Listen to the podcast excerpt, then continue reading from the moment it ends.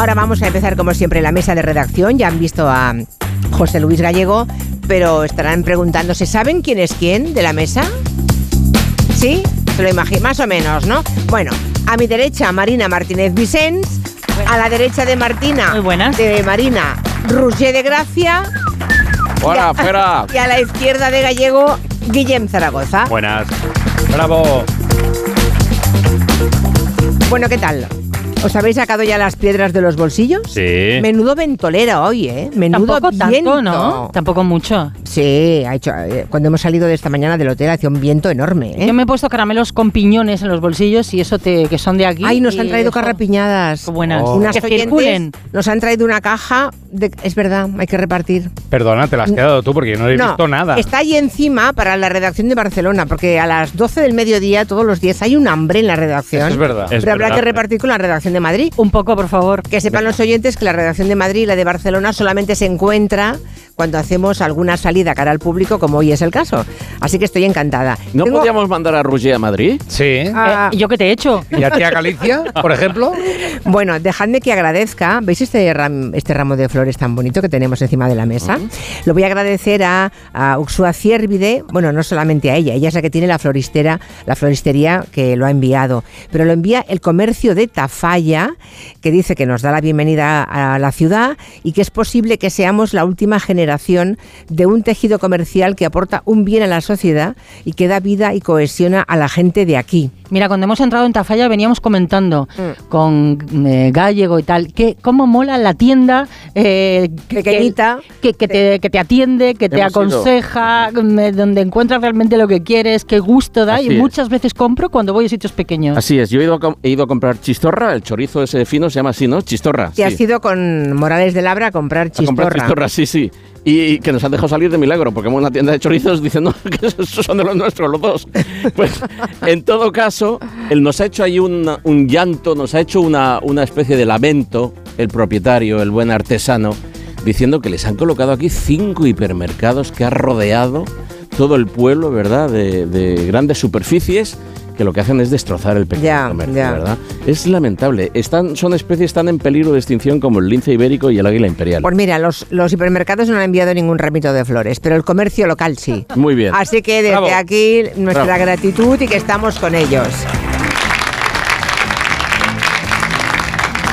Bueno, la- sabréis que la comparecencia... ¿Habéis visto Ábalos? Eh, ¿Habéis visto la sesión de control al gobierno? Bueno, la verdad es que todo el, eh, todo el episodio de, de Ábalos está generando una cantidad de memes desde que sabemos que ha dimitido de la, solamente de la comisión eh, que él presidía, pero no de su escaño como diputado del Partido Socialista. Ahora está en el grupo mixto, ya lo saben. Bueno, pues ha sido esta historia de las últimas horas una fuente inagotable de memes. Hay, abres cualquier red social y, en- y está llena de memes sobre Ábalos. Mm, Repleto, repleto. Bueno, ayer era día grande en Twitter. Siempre que hay una noticia destacada, pues sale el talento de los tuiteros, ¿no? Se ha dicho que somos una potencia mundial en memes. Por ejemplo, nuestro compañero del orden mundial, Eduardo Saldaña, dijo el autónomo cuando le toca hacer el IVA y lo acompañó con esta frase de Ábalos. Vengo solo en mi coche. No tengo secretaria. No tengo a nadie detrás. Pues sí. Qué tristeza. Está ¿eh? bien Sí, visto, sí. sí, bueno, más memes. Luego ha habido gente que se ha dedicado a recrear la escena de Máximo Décimo Meridio de Gladiator desafiando al emperador cómodo, pero eh, con las voces de Pedro Sánchez y de Ábalos. Dimite. ¿Pero quién te has creído que eres? Soy Ávalo décimo Meridio, exministro de Fomento, exministro de Transporte y exmarido de mis tres mujeres. He sido señalado con el dedo por el caso Coldo. Jamás dejaré mi escaño. No voy a dimitir. Y encontraré mi venganza en el grupo mixto en esta vida o en la otra. Bueno, fantástico, ¿eh? Hombre, lo- es- sigue siendo radiofónico porque con inteligencia artificial Exacto. han conseguido que la voz sea, bueno, eh, parece que sea él, ¿no? Es inteligencia artificial, obviamente, pero la imagen es, una, es un fragmento de Gladiator. Y además le han insertado la cara Claro, claro. de Ábalos a Gladiator, a, a Máximo Décimo Meridio. Impresionante. Bueno, Más memes. luego hay otro tuitero que le ha puesto la canción El Muelle de San Blas de Maná de fondo a ese discurso de Ábalos y encaja a la perfección. Siento que me enfrento a todo. Vengo solo en mi coche. No tengo secretaria. No tengo a nadie. Ni al lado. Bueno, luego los hay quienes han rescatado memes antiguos. Por ejemplo, dicen, así suena Ábalos llegando al grupo mixto. Bueno, ¿cómo están los máquinas? Lo primero es... ¿Estáis bien? Bueno, y finalmente esta mañana Carlos Alsina ha entrevistado al exministro y mientras le estaba preguntando eh, Carlos Alsina sobre la cena esa que organizó Coldo por su 60 cumpleaños, pues Ábalos de repente ha soltado la excusa de las llaves. Igual el restaurante lo eligió Coldo, que era el amigo de, de Aldama. Pues, pues posiblemente no lo sé. Y una cena de Navidad del ministerio también en, en el restaurante de este, de este ciudadano. Perdona, porque es que, ¿sabes qué pasa? Está usted recibiendo un mensaje en el móvil. Sí, pero es que he dejado la casa cerrada y tratan de entrar y tengo que decirle dónde le he dejado la llave. Pero a la pobre persona es que... Una pausa. son- no, son las cosas de infraestructura doméstica. Bueno, claro, seguramente aquí- su hija quería entrar en casa y no tenía las llaves. Sí, pero aquí decían los tuiteros que la excusa de las llaves es el nuevo no entiendo mi letra. Vale, vale. Bueno, memes, hemos escogido solamente unos cuantos, pero desde luego hay muchísimos más. Es eso, somos una gran potencia mundial en memes siempre que ocurre alguna cosa. Iniciamos nuestro espacio de medio ambiente en compañía de Coembes, la organización que nos ayuda a cuidar del planeta con el reciclaje de los envases. Hoy vamos a hablar mucho de pequeños productores de energía solar. Obviamente, em, José Luis Gallego es un convencido. Llevamos 16 años en este programa haciendo una sección de medio ambiente con él, ¿no? Y tiene datos además sobre en, nuestro país sobre el rapidísimo avance de las energías renovables en España, ¿no? Bueno, en España y en el mundo. De hecho, eh, el, el pasado sábado a la una del mediodía las energías renovables batían un nuevo récord histórico de aportación al sistema eléctrico al alcanzar el 75,12% de la generación. Hay que recordar que el objetivo asumido por el gobierno es del 80% para el 2030. o sea, nos quedan seis años y, y hay, mo- y hay días que estamos al 75%. O sea, estamos bien, vamos bien. Estamos ahí. Y a Vale. los que, si esto nos lo llegan a contar hace, pues eso, 15 años, 10 años incluso, eh, hubiésemos dicho que era imposible, que era esto era un sueño, era mm, soñar con el con tocar el sol, ¿verdad? Y, has dicho bien en, en hablar de los pioneros y es algo que yo creo y, y por mi parte voy a reivindicar esta tarde, más allá de todo lo que reivindican Pierre, que es todo absolutamente legítimo y honesto, ese carácter de pioneros, de gente que en un momento en el que nadie estaba apostando por eso, recogió el guante que le echó el gobierno, no lo olvidemos, y dijo, ahí están mis ahorros, ahí está mi... ¿El gobierno de Zapatero fue? El gobierno de Zapatero con, eh, con, eh, con Miguel Sebastián. Eh, pero bueno, eso ya te lo explicará mejor. Sí, luego, luego hablaremos de toda la historia. Miguel pero todo Ángel- esto empieza durante el, el primer gobierno de Zapatero. Sí es, efectivamente. En todo caso, lo que sí que está claro es que las energías renovables, que eso que eran las energías de futuro o incluso la alternativa, han dejado de serlo. Y lo han dejado de ser por una cuestión eh, que es la pela. La pela es la pela, Julia, y ya eso que en Cataluña... La pasta. La pasta. Las energías renovables están eh, batiendo todos los récords de rentabilidad. No en aquellos momentos, pero sí ahora. Los costes de generación se han desplomado. En el caso de la solar y de las baterías se han reducido un 80% entre el 2012 y el 2022. Luego seguramente Jorge te, te dará datos más Sí. concretos, pero eh, yo voy a dar grandes titulares. La eólica, los costes de producción de la eólica marina se han reducido un 73% y los de la eólica terrestre un 57%. Y el informe que acaba de publicar la Agencia Internacional de la Energía, Renovables 2023, dice que la capacidad renovable aumentó un 50% en todo el mundo, alcanzando los 510 gigavatios. Esto es una auténtica barbaridad. Dicho esto, y y que la gente estará diciendo, bueno, pues entonces, ¿por qué te quejas tanto, José Luis? ¿Por qué estás todas las semanas dándonos la vara sobre la necesidad de apostar por la, de hacer un buen uso, un uso responsable de la energía, eso que llamamos eficiencia energética? ¿Por qué eres tan cansino con esos Sí, temas? yo lo pienso mucho. Ya, bueno. Pero además de Ruggier, hay gente que incluso me lo dice, pero si vamos ya como viento en popa. Bueno, eso de viento en popa nada, porque tenemos un reto que es ser 100% renovables, es decir, cero emisiones a nivel mundial en el 2050. Te recuerdo, dos mil- eh, Roger, que estamos en el 2024. Nos quedan 26 años, yo soy de letras, pero nos quedan 26 años para llegar a ese escenario. Es decir, que aquí todo lo que apostemos por las renovables es poco. ¿Y por qué queremos alcanzar ese escenario? No lo sé, esta. Para no freírnos como tú te freíste el año pasado en verano, que me llamabas y me decías, Sí. pero estos que os encargáis del clima, ¿cómo me tenéis A ver, los Gallego, a 40 grados? Cada día tu sección de medio ambiente Sí, empieza con un pajarito. Entonces Sí. yo, por cortesía, te he dicho, buenas tardes, vamos bien, ¿no? Vamos bien de... Me engorilas, me engorilas y me vengo arriba. Es un y, lleva, y llevas cinco minutos largando ya. Plastus Maximus Pero qué barbaridad. ¿Sabes latino. qué? El pajarito para después Pues ya. vais a para otros, vosotros también habláis hoy. Eh, No, hablamos no, todos. tú solo, tú solo. Hoy tú solo. Lo intentamos. A mí no me importa que hablen los demás si tienen cosas interesantes que contar. Muy bien. Y tú lo haces. Muy bien. Quede claro, ¿eh? Muy bien. Pero el pajarito de hoy te lo guardas un momentito, Venga, Marina, habla. que me lo pones luego enseguida. ¿Quieres que hablemos ahora- de osos, gallego? Sí, ahora le vamos a contar una historia que seguramente recordaréis. En noviembre de 2020, un cazador mató de un disparo a una osa, a un oso pardo. Era, era osa, era una hembra, estaba con su cría en la montaña y aquel tipo, que iba con un rifle de precisión, lo que dijo para disimular es que lo había confundido con un jabalí. Una osa con un jabalí. Bueno, vale.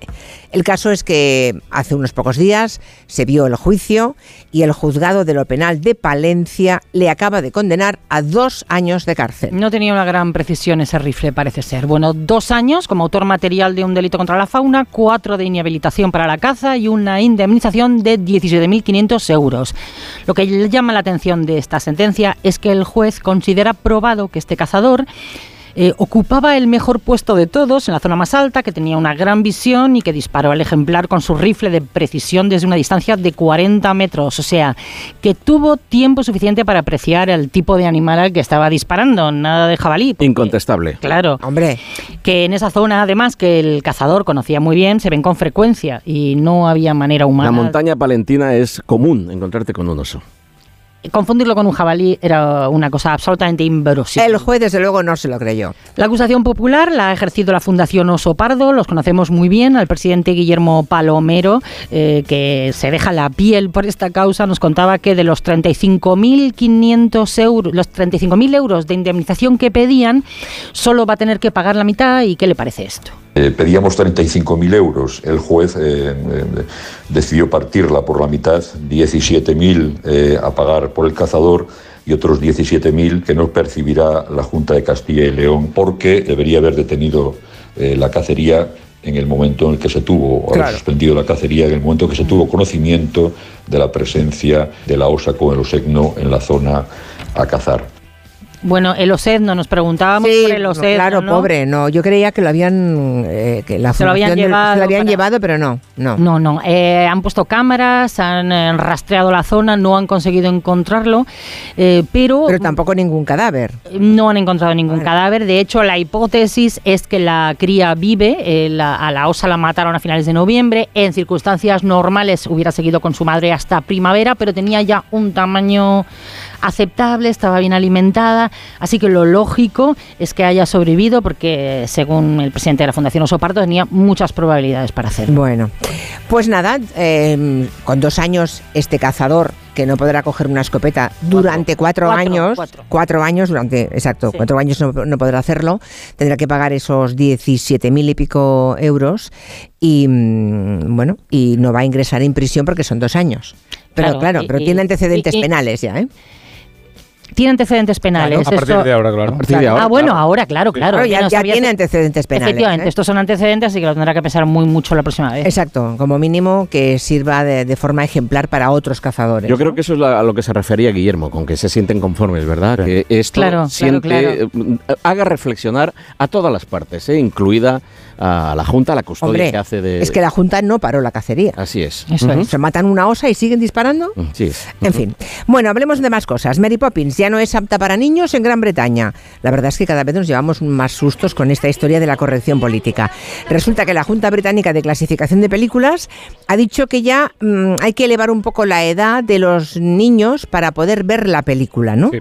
Han pasado 60 años desde su estreno y ahora nos dicen que no, que no debiéramos haberla visto cuando teníamos queda y ahora a partir de cuál? Bueno, antes era para todos los públicos, ahora es a partir de los 85 años que puedes verla, porque tienes que estar muy preparado. No, hasta ahora la, la película estaba valorada con una U, letra U, que significa que no contiene material que pueda ofender ni ofenderse, pero 60 años después de su estreno, la Junta Británica ha modificado su clasificación y ahora la marca con un PG, que en inglés significa supervisión parental. ¿Por qué? ¿Es porque después de verla los niños se tiran con la canguro por el balcón con un paraguas? No, Eh, se han dado casos, pero no. ¿Es porque los padres a veces no saben decir esto? Eh, no es fácil de decir, pero no. El problema es que la Junta Británica atribuye esta nueva clasificación a la palabra Hottentot, un nombre despectivo que pusieron los colones holandeses a los Khoikhoi, un grupo de pastores eh, nómadas que estaban entre los primeros habitantes del sur de África. Un término que se había utilizado históricamente por los europeos, pero que ahora se considera racista. Esta palabra la utiliza el personaje de Mary Poppins, el almirante Boom, dos veces durante la película. En primer lugar, al hablar de unas personas que no aparecen en pantalla, pero luego en una de las escenas más recordadas para referirse a niños del filme que tienen las caras oscurecidas por la sociedad, por la suciedad. Claro. Eso ya les llama Hottentot como los eh, negros O aquellos. sea, era una manera de decir negros de manera De manera despectiva, lo de- vale, no importa tanto el qué, sino el hecho de que esa palabra, ah, o sea, a partir de ahora, niños de cierta edad. ya. A partir de ahora, niños de cierta edad. O porque- acompañados de un adulto. Claro, acompañados de un adulto que les cuenten el contexto. Eso también ha pasado en otras películas, por ejemplo, de Disney.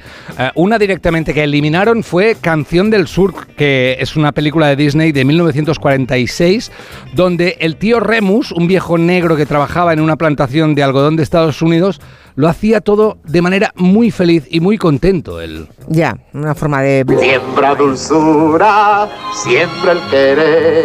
La imagen del, del negro esclavo, pero feliz, ¿no? Eh, entonces, esto ya está, ha sido retirado. O también en Dumbo, no sé si os acordáis de un personaje que era Jim Crow. Se trata de aquel cuervo llamado Jim, que en realidad su nombre hacía referencia a las denominadas leyes Jim Crow que permitieron la segregación racial en Estados Unidos hasta 1965. Así cantaba Jim Crow.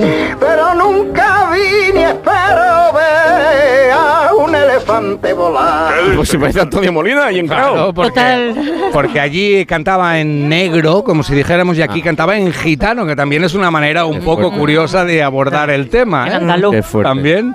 Y, pero bueno, hay todos estos cambios de clasificación y la gente se preguntaba también, bueno, vale, para los niños bien, pero luego hay películas donde el sexismo, el machismo y directamente muchas otras cosas Hombre, que tendríamos que... Mira, por ejemplo, la una bofetada. bofetada, claro. O en lo que el viento se llevó, que la, yo el otro día la vi otra vez, que hacía muchos años, y no me acordaba de aquella secuencia donde Red Butler está hasta las narices de que su mujer no, no, no esté con él y solo esté casada por comodidad y no por amor, y hay un día que se pone a beber, se la lleva a la habitación, hace con ella lo que quiere, y lo peor de todo es que ella por la mañana siguiente baja contenta.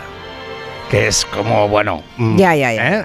Se ha portado como un macho y todo bien. ¿no? Exacto, exacto. Al final se ha comportado como un hombre. Bueno, Oye, oye, ¿cuál es el pajarito que me ibas a poner hoy? Creo que esta es un pajarito que aquí conocen todos muy bien. Esto es eh, un protagonista de la banda sonora de la música de los ríos. Ya sabes que yo tengo auténtica vocación de acercarme, al- cuando veo un río es como una especie de un imán, eh, porque todo lo que envuelve en la fauna de ribera, eh, el martín pescador, el mirlo acuático, eso es maravilloso. Pero sobre todo hay un pájaro que se llama la bandera cascadeña.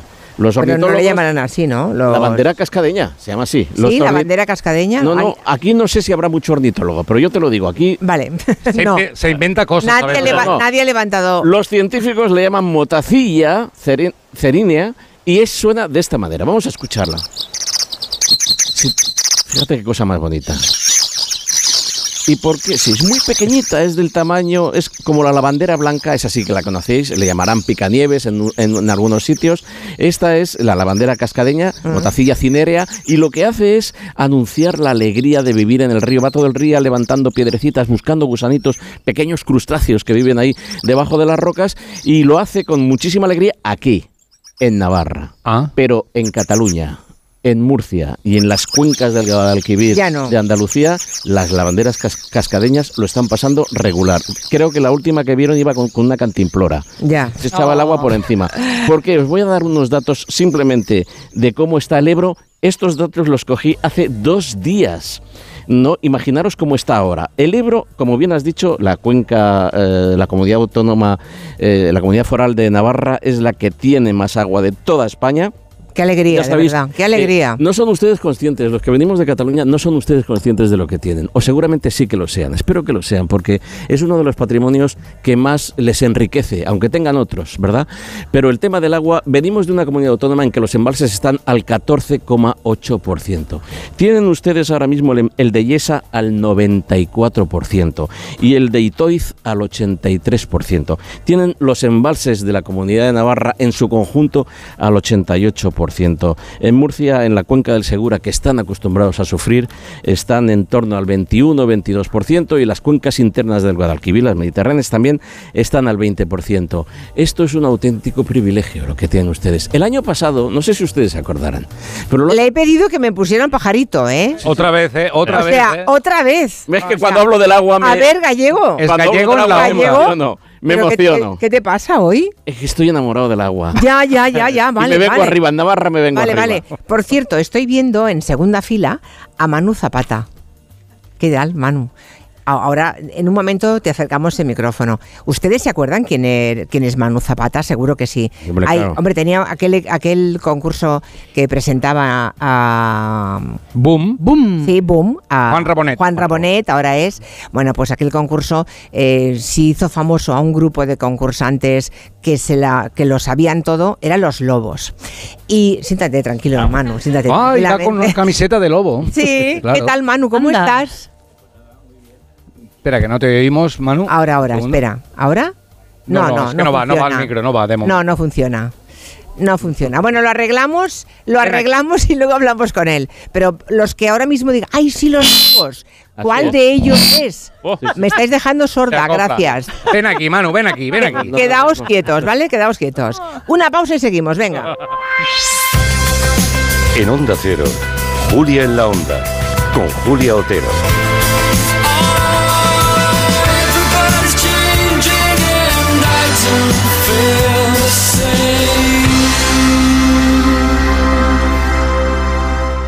¿Te lo digo o te lo cuento? Te lo digo. No me dejas escoger el taller que yo quiera. Te lo cuento. Yo me voy a la mutua. Vente a la Mutua y además de elegir el taller que quieras, te bajamos el precio de tus seguros, sea cual sea. Llama al 91 555 5555. Te lo digo o te lo cuento. Vente a la mutua. Condiciones en Mutua.es. Cuando Berta abrió su paquete de Amazon, se le aceleró el corazón. Pantalla LCD y seguimiento de la frecuencia cardíaca. La pulsera de actividad se clasificó en su corazón por su calidad y su precio. Cinco estrellas de Berta. Productos estrella a precios estrella. Empieza a buscar en Amazon hoy mismo. En febrero celebramos el Día Mundial de las Enfermedades Raras, una fecha señalada para dar visibilidad a los más de 3 millones de personas que sufren en España algún tipo de enfermedad minoritaria. En Kiesi estamos comprometidos en ayudar a estas personas a mejorar su calidad de vida, trabajando junto a profesionales sanitarios y asociaciones de pacientes. Entra en forumenfermedadesraras.com y descubre la historia detrás de cada persona. Vodafone te trae Dazón con Fórmula 1, MotoGP y otras competiciones. Llama al 1444 y llévate por solo 40 euros fibra móvil y televisión con el primer mes de Dazón Esencial de regalo. Llama ya al 1444. Vodafone. El mejor estreno de ficción en dos años. ¿Qué pasa? Es algo que podría destruir nuestras familias. La serie más vista de la televisión. La familia es lo más importante. Y a veces la vida no te da opción. O matas o mueres. Sabía que algún día lo pagaríamos. Líder de la tarde. Sueños de libertad. De lunes a viernes a las 4 menos cuarto de la tarde en Antena 3. Y después, capítulos finales de Amar es para siempre. Cada día tengo peor la memoria. Toma de Memory. De Memory con fósforo y vitamina B5 contribuye al rendimiento intelectual normal. Recuerda, de memoria, de Memory. Y ahora también de Memory Senior, de Pharma OTC. 29. Tus nuevas gafas graduadas de Sol Optical. Estrena gafas por solo 29 euros. Infórmate en soloptical.com. Securitas Direct, ¿en qué puedo ayudarle? Buenas, llamaba porque quiero instalarme una alarma. ¿Ha sufrido algún robo? No, pero lo han intentado mientras estábamos en casa de mi madre celebrando su cumpleaños y ya no me quedo tranquila. Pues no se preocupe. Si usted quiere, esta misma tarde le instalamos su alarma. Protege tu hogar frente a robos y ocupaciones con la alarma de Securitas Direct. Llama ahora al 900-272-272. Recta final de las rebajas del hogar del corte inglés. Ahora con hasta un 60% de descuento en una selección de ropa de cama o baño, así como también en artículos de menaje de mesa y decoración. Y todo de la marca El corte inglés. Hasta el 29 de febrero, últimos días de las rebajas del hogar. En tienda web y app. El corte inglés.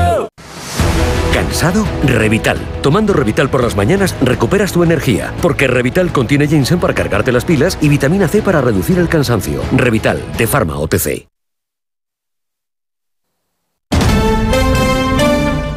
Hay emociones tan intensas e indescriptibles que teníamos que ponerles nombre. Son las emociones de los clientes de Gilmar, como el compromiso. Sensación de compromiso al contar con Gilmar durante todo el proceso de compra de tu casa. Descubre más en emocionariogilmar.es. Gilmar, de toda la vida, un lujo. Un tipo listo cambia sus ventanas con afán decor. Un tipo todavía más listo consigue gratis en sus vidrios Climalit el aislamiento invisible del gas argón. Y un tipo requete listo lo financia a 36 meses sin intereses. Todo esto solo con afán decor. Grupo Afán Decor, distribuidor oficial de aislamientos Narváez. Vaya cara, Lucía. ¿Qué te pasa? Tengo un problema. Necesito a alguien que cuide de mi padre y no sé por dónde empezar. ¿Por qué no hablas con Depenker? ¿Depenqué? Depencare, con C de cariño. Ellos se encargan de todo para que tengas el cuidador ideal. Llámales al 91 091 35 66. ¿Harto de tu salón, de tu habitación, de la sala de estar? Dale un aire nuevo a tu hogar y disfruta del remate final de rebajas de Muebles a Dama, con la calidad de siempre, transporte y montaje gratuitos. Entra en mueblesadama.com o ven a la calle General Ricardo 190 y no te pierdas sus ofertas increíbles. ¿Quién quiere tarta? Yo un trozo pequeño. Yo con mucha nata. Ojalá llegar a un acuerdo sobre una herencia fuese tan sencillo como repartir una tarta. En Division Home le compramos la parte del inmueble que le corresponde en herencia. Consúltenos gratuitamente en el 91 737 9057, 91 737 9057 o en divisionhome.es. Division Home, la solución a sus problemas de herencia. ¿Tienes miedo al dentista? ¿Sufres con tu boca? En Dental Corbella somos líderes en implantología dental. Tus dientes fijos en una sola sesión, incluso en casos de poco hueso. Además, no te enterarás de nada por la sedación monitorizada. Cinco clínicas en Madrid. Pide cita gratuita en dentalcorbella.com y en el 91 111 75 75. 298, 299, 300 ovejas. Cuando consigues dormir, la noche pasa en un abrir y cerrar de ojos. Y cuando no, también. Porque si no puedes dormir, Gema Ruiz tiene el programa de radio que te reconcilia con la noche. Con actualidad, cine, curiosidades, música, juegos y la colaboración de los oyentes. ¡Baja esa voz! ¡Que no son horas! No son horas. De lunes a miércoles a la una y media de la madrugada, los jueves a las 3 y siempre que quieras en la web y en la app. 301, 302, 303. Onda Cero, tu radio.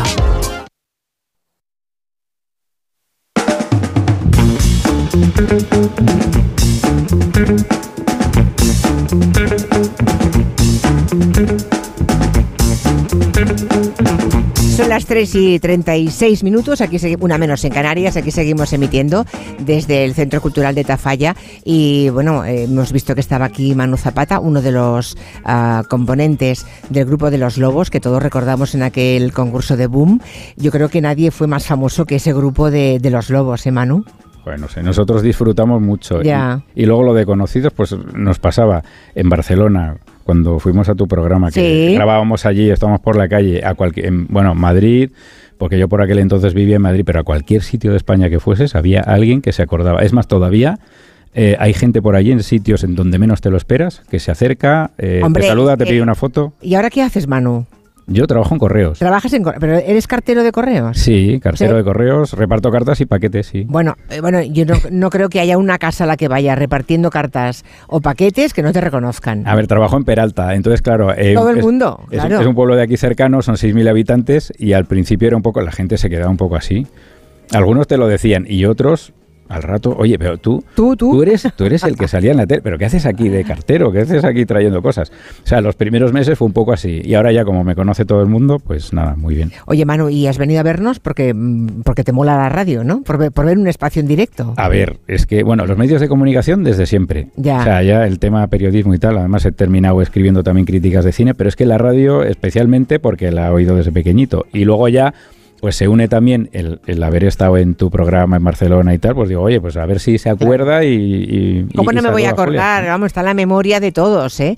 Que por cierto, ayer se cumplieron cinco años de la muerte de José Pinto. Sí. Aquel infarto que os dejó noqueados a vosotros y a todos los que le admirábamos, ¿no? Sí, sí, no, es que además fue, nos pilló grabando. Madre y, mía. y tuvieron, sí, eh, la gente del equipo tuvo una delicadeza tremenda al comunicárnoslo, porque nos juntó a los cuatro y nos lo dijo y tal, y, nada, paramos la, la grabación, grabamos un pequeño mensaje, porque claro, los programas son grabados. Y aquella tarde se iba a emitir un programa de, pues eso, que- de diversión, de risas, de tal.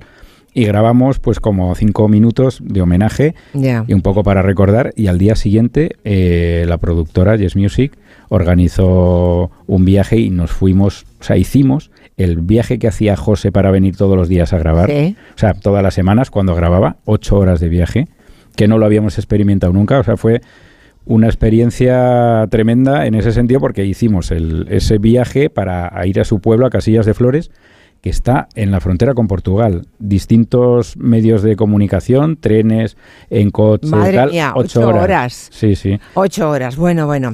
Am, seguramente que haya oído mucho la radio Manu, Manu Zapata, se lo debemos a su madre. Tenemos ahí a Marina, porque Está ha venido también su mamá. ¿eh? Ana, su madre, que es oyente y que además ha hecho el viaje desde aquí hasta el plató de Boom, acompañando a su hijo un montón de veces, ¿no?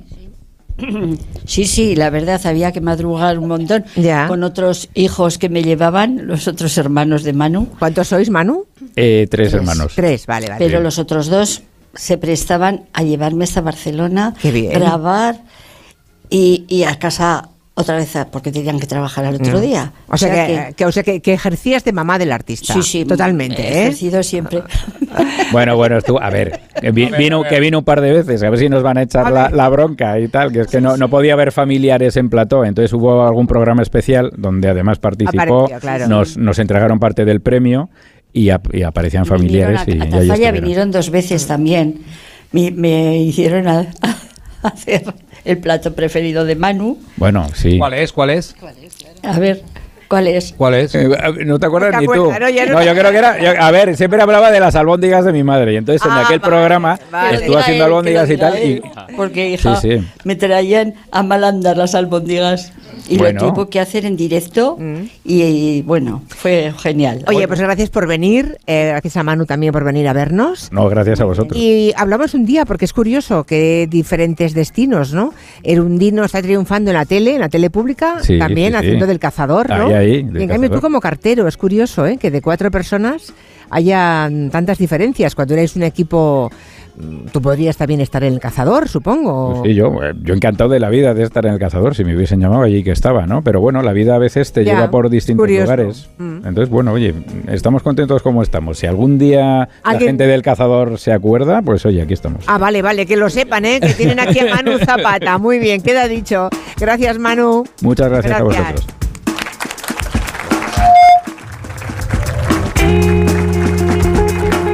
Bueno, seguimos en la mesa de redacción. También ha venido a vernos, creo que Félix Bariain, que es el presidente de la Unión de Agricultores y Ganaderos de Navarra. ¿Qué tal, Félix? Buenas tardes. Hola, buenas tardes. Bueno, creo que no habéis pasado los agricultores de Navarra muy buenas mm, horas en los últimos dos días, ¿verdad? Ha habido muchas inundaciones. Cuéntanos, Félix. Así es, cuando decía el compañero que el río es todo bonito, bueno, es todo bonito si va por su cauce. Sí, Exacto. Cuando, cuando sale del, del cauce ya empezaban las complicaciones, ¿no? Eh, bueno, sí, la verdad que es triste que se haya convertido en algo recurrente y en costumbre prácticamente aquí en Navarra eh, que cada tres años eh, el agua que es caprichosa salga por las fincas de los agricultores. Y obviamente las infraestructuras públicas se arreglan con, con dinero público, eh, pero las los cultivos de los agricultores normalmente, bueno, pues el, tenemos un seguro que cubre ciertos daños, pero otros daños se sufragan a costa del bolsillo del, agricultor. Con lo cual, bueno, pues es un problema y viene todo derivado de la falta de, eh, pues de mantenimiento de esos ríos. O sea que lo que crees es que con, una buena gestión de la administración pública no tendrían por qué desbordarse esos ríos y por tanto no sufriríais las consecuencias los agricultores. Bueno, los antepasados, que son muy listos, más listos que nosotros, eh, no les ocurría esto. A ver, llovía siempre igual. Entonces era porque el mantenimiento de los ríos era diferente, no se aprovechaban las gravas que había para construcciones y demás. Ahora, bueno, pues sí que es cierto que eso no ocurre y con menos caudal se producen más daños. Entonces, bueno, la, lectura está hecha. Es verdad, ¿eh? Cuando uno uno echa la vista atrás en todos los sectores y ve en el ámbito rural cómo se comportaban nuestros abuelos y cómo trataban los recursos naturales. Eh, ha cambiado todo tanto que de pronto hemos dejado, pues eso, de limpiar los ríos, porque antes se usaban para el día a día, ¿no? Así es. ¿Y cuál es el cultivo más afectado por las inundaciones de los últimos días? Bueno, fundamentalmente es hortaliza, ¿no? Plantaciones de, hortaliza y, hortaliza de invierno, pues eh, eh, brócoli también cereal. Eh, lo que pasa es que es complicado todavía porque el agua está todavía en, las fincas de los agricultores y todavía estamos a expensas. En el Pirineo hay muchísima nieve. Vamos a ver cómo se produce ese, ese deshielo, que no se produzca rápido. como ha dicho el compañero, tenemos la suerte de tener eh, unas infraestructuras como el pantano de Itoiz o el pantano de Yesa, eh, que a día de hoy están llenas, y que es verdad que somos, entre comillas, eh, la envidia del resto del Estado. Y bueno, pues vamos a ver si, se comporta ese deshielo bien y podemos almacenar agua. Y si ya sería ideal que este agua se pudiese embalsar aguas más abajo, pues para que compañeros de otras zonas y sobre todo población de otras zonas, pues tenga luego agua para consumo en verano. Claro, es tremendo, ¿eh? O sea, en unas zonas seco y aquí anegadas por el agua, ¿no? Y pendientes, es una manera de que los que vivimos en la ciudad seamos conscientes de cómo viven eh, en el campo, ¿no? Los agricultores, pensando ahora qué pasará con el deshielo, con las nevadas potentes que ha habido en las últimas horas y cómo ese deshielo, si se produce con demasiada rapidez, ¿Cómo va a ser? puede seguir anegando. ¿Sí? Sí, va a ser. Viene una, oh. una semana de calor intenso. Ya, eso es lo peor, sería lo peor para vuestros campos, claro. Sí, bueno, si, sigue bajando mucha agua, claro. Eso es, los pantanos están llenos, llenos, obviamente el pantano tiene que desembalsar y cuando se produce pues lluvias, episodios de lluvias con un deshielo rápido, eh, bueno, vamos a suponer que no y vamos a creer que no, eh, pero tiene toda pinta de que va a ser así. Bueno, pues eh, gracias por venir a contarnos eso. ¿Cómo, cómo lleváis el tema de, de, las tractoradas y demás en Navarra? ¿Cómo lo lleváis? Bueno, pues presionando. Las reivindicaciones, ya. Las reivindicaciones, cuando una reivindicación es global, es a nivel europeo, significa que la política agrícola común ha sido un fracaso. Y daré un dato, cuando la edad media de un sector son 63 años en el Estado, 64 a nivel de Navarra, Navarra, eh, el otro día me decía un amigo que no hay edad media de un sector mayor que el nuestro, excepto los curas, y eso es cierto, ¿no? Eh, yo creo que, bueno, es complicado, ¿no? Pero la sociedad se tiene que dar cuenta eh, que tenemos un problema, un problema social grave, que las personas que nos dedicamos a, dar de comer, en este caso a generar alimentos, eh, tenemos esa edad. Entonces, bueno, pues depender de terceros países en tema de energía, hemos visto lo que ha ocurrido, depender de terceros países en tema como alimentación, pues puede ser un problema geoestratégico complicado. Y, con, y, con, razón los hijos, vuestros hijos no han seguido, ¿no? no la mayoría no quieren seguir en el campo, Pues, Conocen la dureza del... Claro, cuando, cuando ves que, que, en tu casa, bueno, pues la gente eso de, las horas de convenio, pues para el miércoles están cumplidas y todavía te quedan tres días más y dependes encima de un factor, de un input incontrolable como es la meteorología, eh, si además esto no es rentable, obviamente los hijos se van, se, se produce el despoblamiento, etcétera, pero esto ya daría para otro programa. Sí, y desde luego, desde luego, daría para muchos programas. Gracias, Félix Bariain, presidente de Unión de Agricultores y Ganaderos de Navarra, que ha venido a vernos. Vamos con más temas de la mesa de redacción. Cuando los malos eh, no consiguen salirse con la suya, nos da mucha alegría, ¿no? Nos da mucha satisfacción. Ayer, no sé si se han enterado, en el aeropuerto de Barcelona, en el Prat, un ladrón intentó robarle la mochila, de hecho se la llegó a arrancar, a Nuria Picas. Claro, el ladrón no sabía que a quien le estaba robando es una corredora de montaña. O sea que escogió a la víctima equivocada. Cuéntanos qué pasó, Marina. Se equivocó de persona, desde luego. Bueno, ella es deportista de élite, ha sido campeona del Ultra Rail de Mont Blanc, tiene un montón de premios. Ya imaginaros em, cómo está esta mujer de, en forma, ¿no? Ayer cogía un vuelo a Noruega y cuando estaba en la terminal alguien le robó la mochila donde llevaba pasaporte, móvil, documentación, todo. Claro, mm, se desesperó y dijo, esto lo arreglo yo. Y en redes contaba, suerte que me he dado cuenta y he empezado una persecución digna de Hollywood el tío no sabía con quién se enfrentaba. Por lo menos el entrenamiento de la Trans Gran Canaria ha dado sus frutos. Final feliz y el tipo reducido y posa sonriendo con la mochila de montaña amarilla de la que huelgan sus zapatillas. O sea que le dio alcance. Claro, te imagínate ser el ladrón, ser el ladrón y ver que te va siguiendo. ¿Cómo se te acerca, eh? Que me deje en paz, ¿no? Pírate. Que viene, que viene, que me pilla. Bueno, eh, cuando cuando el ladrón se encuentra con estas sorpresas es divertido. En el año 2015 hablábamos con Sor Lucía, no os acordaréis, pero yo os lo recuerdo, nos contó cómo las monjas del convento de las Comendadoras de Santiago, donde, donde ella vive, en el centro de Toledo, redujeron a un tipo que entró a robarles. El que oyó ladrón, pues se echó a correr. Él estaba perdido, buscaba una salida y no la veía, entonces iba para un sitio, se volvía para otro y las hermanas pues iban detrás y él a ver a tanta monja se acobardó. Y una hermana se fue corriendo a cerrar las puertas de la calle. Él al ver a tanta monja se acobardó está entre mis declaraciones favoritas de, la historia de la radio. Bueno, y Serena Williams, ese mismo año también alguien fue a robarle y tampoco sabía con quién se ¿Alguien le ha pasado que le hayan robado y haya conseguido dar captura, dar alcance al ladrón? Bueno, igual en casa alguien tiene alguna historia parecida. a mí me pasó en el metro, metro de Madrid, estación de Cartagena. Es que robarte a ti también tiene y, tendría como unos 20 años y tenía poquísimo, o sea, no sé, 400 pesetas o una cosa así para pasar la noche. Y entonces de repente... Claro, perdona, perdona, dime. No, no, no, dale, dale. No, acaba, acaba. Bueno, pues que un tipo vino y me pidió todo lo que llevaba a punta de navaja. Oh. Entonces en ese momento, claro, se lo di. Me di la vuelta, seguí por mi camino y pensé, es que me ha dejado, me ha dejado en pelotas y le grité, oye, déjame algo por lo menos, no para... Y el tío pensó, solidaridad, esta tía también está mm, justa de pasta. como yo. Y me dio 200 pesetas. La mitad, me dio la mitad. La mitad para cada uno. Lo juro. Madre mía, ¿y a usted qué le pasó? ¿Qué tal? Cuente, eh, cuente. buenas tardes. Buenas. Eh, bueno, yo tuve una experiencia un poco especial también. Mira, yo hace eh, como veintitantos años trabajaba, tenía un supermercado en un pueblecito en Teruel, se llama Perales de la Alfambra, y en vísperas de Santiago, Santiago Apóstol, patrón de España, eh, a las 11 de la mañana aproximadamente había como cuatro clientas, eh, dos en carnicería, otras por estanterías cogiendo producto, y entró un tipo uh, joven con una eh, media por la cabeza y una pistola y una pistola en la mano. Uh, mala pinta, mala pinta. Mi mujer estaba atendiendo en carnicería, estaba embarazada de la, de la hija mayor y yo estaba pues acachado, etiquetando producto, colocándolo, ¿no? Y dijo, bueno, esto es un atraco, ¿Eh?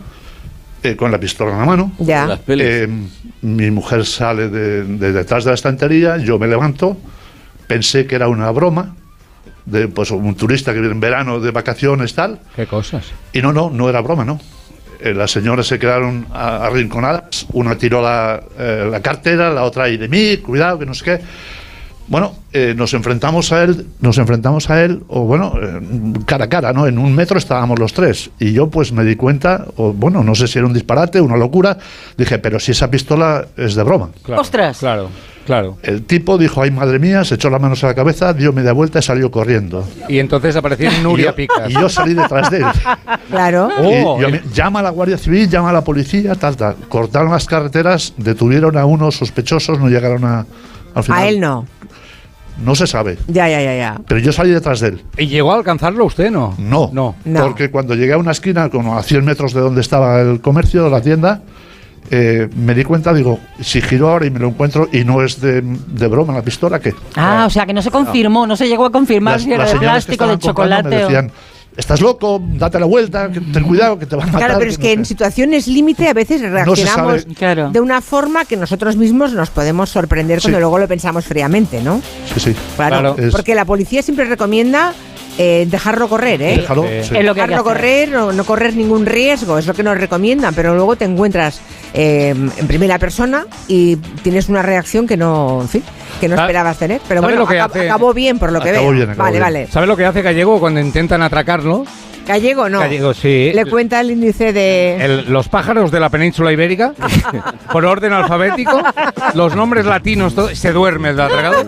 Y luego ya, todo bien. Salgo como un halcón peregrino. ¿A cuánto vuela un halcón peregrino? ¿Desdichado? ¿A cuánto? ¿A, cuánto? 80 por hora. 410 kilómetros por hora. ¿Qué dices? ¿Eh? Si alguien, si alguien tiene... Sí, si vuelan a esa velocidad. Pues eso es multa. O sea, pero eso es más que un Boeing 747. Eso no está permitido. Si alguien tiene alguna pregunta de reciclaje, alguna cosa para plantearle a Gallego, es el momento. ¿eh? Cualquier que tenga cuidado. Cualquier duda que tengáis es el momento de plantearla. Ah, antes, ahí así tenemos más oyentes que nos llaman con historias de robos ante los que han reaccionado. Escuchamos. Y bueno, yo tengo una sobrina, Candela, que entre otras cosas es cinturón negro de judo. Y pues le pasó que le intentaron quitar aquí en Valencia, en el río, la mochila. Y le digo, bueno, Candela, ¿qué pasó? Y dice, nada, tía, que se equivocó de persona. Se reía. No pregunte más. Imagínate. Se equivocó de persona. Lo que no cuenta es cómo acabó la cosa. Pero, pero era judoka, ¿no? ¿Ha dicho? Imagínate. No está mal. Bueno, vamos a hablar un ratito eh, rápidamente del Mobile World Congress, el congreso que se está celebrando en Barcelona. Es la feria tecnológica más importante del mundo y es bueno que sepamos las novedades, lo que nos espera. Estoy oyendo algo por mis auriculares, por favor. Estoy oyendo a alguien, uh, no sé no sé quién es. Del mobile, alguien del mobile. No, no es del mobile, pero alguien se nos está colando en los auriculares. Ahora ya no. Un pájaro. Ahora ya no, gracias al que, al que le ha dado el botón correcto. Bueno, yo te traigo 500 inventos del mobile, pero me quedaré con dos o tres porque no tenemos mucho tiempo. No, lo mínimo. Mira, eh, ¿y si te dijera que ya puedes eh, contestar una llamada con solo mirar el teléfono? De verdad, de verdad que se nos va la cabeza. O hacer un bizum o navegar por internet solo con la vista. Esto ya es posible gracias al eye tracking lo ha inventado la empresa china Honor y Juan Pinate es el responsable de formación de esa empresa en España. Imaginemos que estás trabajando con el ordenador y que tienes tu teléfono al lado. Lo típico que te llega un mensaje y eh, necesitas tocarlo para ver qué hay. Ya no, lo único que haces es mirarlo y automáticamente el teléfono lo detecta y te muestra todo el texto. Cualquier cosa tan habitual ahora como mandar un bizum que tienes que leer el código que te manda y no sé qué. Igual, lo único que tienes que hacer es leer la parte superior y ya estaría. El teléfono, gracias a la IA, detecta a qué parte del teléfono estás mirando. Y otro invento, sí, sí, otro invento revolucionario, este sí que es revolucionario de verdad, ¿eh? es el que han inventado en la empresa portuguesa Cascatachuba. Es un dispositivo que convierte la humedad ambiental en electricidad. Silvana Lluvion es la CEO de esta empresa. Nuestro proyecto se basa en ese viejo sueño de la humanidad de conseguir energía del aire y eso lo hemos logrado convirtiendo la humedad ambiental en energía eléctrica. Nuestro dispositivo combina, a nivel micro, materiales de óxido nanoestructurados que cuando interactúan con las moléculas de agua de la atmósfera circundante se convierten automáticamente en energía eléctrica. No está mal, ¿eh? el invento no está mal. Ahora fuera broma, ¿se llama Lluvion? Ella se llama Lluvion, la que hace lluvia artificial. No, van en serio. Sí. Esto es ahí estamos. Pero ahora, ¿dónde está el chiste, Gallego? Pensaba que, continuarías. Pero eso eh, es demasiado maravilloso como para creerlo. O sea, no me lo creo, pero igual la energía que hay que gastar para convertir la humedad a su vez en electricidad. No hay que gastar nada, por ah, eso está la Comisión Europea eh, financiando este proyecto. Ah, vale. No hay otro dinero, no hay otros euros que echarle a la gente que nos da de comer, a la gente que nos da de beber. Pero es que es el futuro gallego, claro. Imagínate electricidad gratis a, partir de la humedad ambiental. El futuro es la inteligencia. Lo que no tengo tan claro es que sea la artificial. Oye, ¿y algo de inteligencia?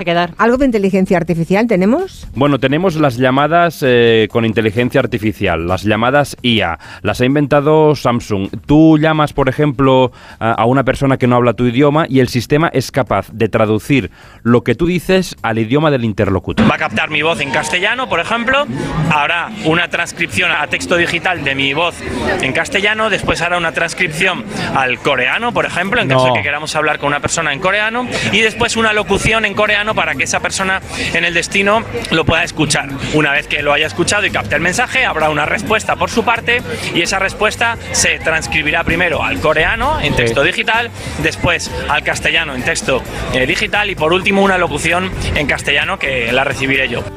Pues no tenemos más tiempo, pero mañana, si te parece, te voy a traer un robot hiper preciso para operar en cirugía de cualquier tipo.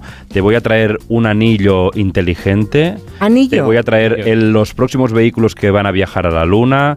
Te voy a traer un coche volador. No cabe todo esto aquí. Sí, sí que cabe, sí. ¡Qué barbaridad! Bueno, Puede que os acordéis, los que escucháis el programa habitualmente, que contamos el lunes, que confundieron a un pobre señor porque tenía el mismo nombre y apellidos con un delincuente, con un criminal, y le metieron en la cárcel. Y a pesar de que sabían que no era él, bueno, pues eh, estuvo en la cárcel unos cuantos días.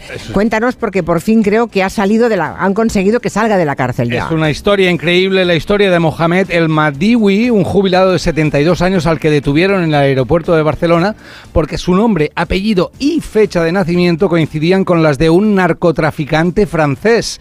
Ayer por la tarde le comunicaron que quedaba en libertad provisional. Su sobrino Ahmed nos cuenta cómo fue el reencuentro. Ayer por la tarde a las 5 de la tarde llamó él a su hijo diciéndole que le dejaban en libertad. Nosotros primero lo que hicimos es directamente ir, ir para allá, felices, muy liberados, nunca mejor dicho. Nos explicó un poco durante la noche, cenamos juntos y nos explicó durante la noche un poco cómo le había pasado, cómo fue la detención y un poco pues la indignación que, que tenía después de estar nueve días encerrado por un error garrafal. Un error garrafal ahora sigue en libertad provisional, que es la medida que pedía su abogada, mientras Francia aporta más datos que le descarten definitivamente. Es decir, todavía están eh, buscando datos para, para descartarlo, ¿eh? pero claro, todo es tan lento, la burocracia es tan lenta que ha tenido que pasar nueve días en la cárcel. Ni él ni su abogada han recibido ninguna explicación ninguna disculpa. Ah, no. Todavía no. Bueno, les va a caer una demanda, seguramente, claro. Y la familia estudia la posibilidad de presentar una denuncia. Hombre, claro, es que eso que. ¿Tú te imaginas que se llamara un delincuente peligroso José Luis Gallego? Hombre, pero Hubiera nacido el mismo día que tú, el mismo año. Hombre, alguno habrá, pero la. Ya lo es, ya, lo es. ya es un delincuente. El nombre científico del rojo, si lo dice. ah, claro. No soy Lo pones a prueba. ah, bueno, no estaría mal. Despedimos a los amigos de Coembes, pero antes nos puedes contar algún dato así general de la energía de viento y sol que dices tú que ya está moviendo el mundo. Bueno, es que en todo caso lo que hay que hacer es implantarlo de manera razonable. El problema ya no es tanto la energía que estamos colocando, que ya estamos en los estándares, sino dónde lo colocamos y sobre todo quién lo coloca. Mm. Porque lo que estamos haciendo es cambiarnos el gorro de las grandes compañías eléctricas, las que estaban, las que nos han llevado a este lío, les estamos poniendo ahora el gorro de sostenibles. Y nos están haciendo los mismos destrozos, solo que colocando, todos los campos, nada de pequeñas producciones, sino grandes granjas. Tú estás por los por las pequeñas producciones, como los señores de Ambier que están aquí. Generación distribuida. Es, lo que, sí. Y repartir la riqueza. Hombre, claro, y fijar población. Así es. En las zonas que están más vaciadas estamos dando a los mismos que nos metieron en el lío. Es eh, intolerable. Despedimos a los amigos de Coembes. Estás en casa y te llega el paquete que tanto estabas esperando. Después reciclas la caja de cartón en el contenedor azul para que se convierta en el libro que alguien lee mientras recoge el paquete que tanto estaba esperando. En la economía circular, recicla siempre el papel y el cartón en el contenedor azul para que el mundo no deje de girar. Ecoembes. Reduce, reutiliza, recicla. Pues hoy a las 4 de la tarde, las 3 en Canarias, hacemos una pausa, viene el, boletín informativo y luego hablamos con dos productores, eh, pequeños productores de fotovoltaico, de los afectados, de Ampier, y también tenemos por ahí a Jorge Morales de Labra, nuestro experto en energía, que nos va a contar de qué estamos hablando exactamente. Noticias.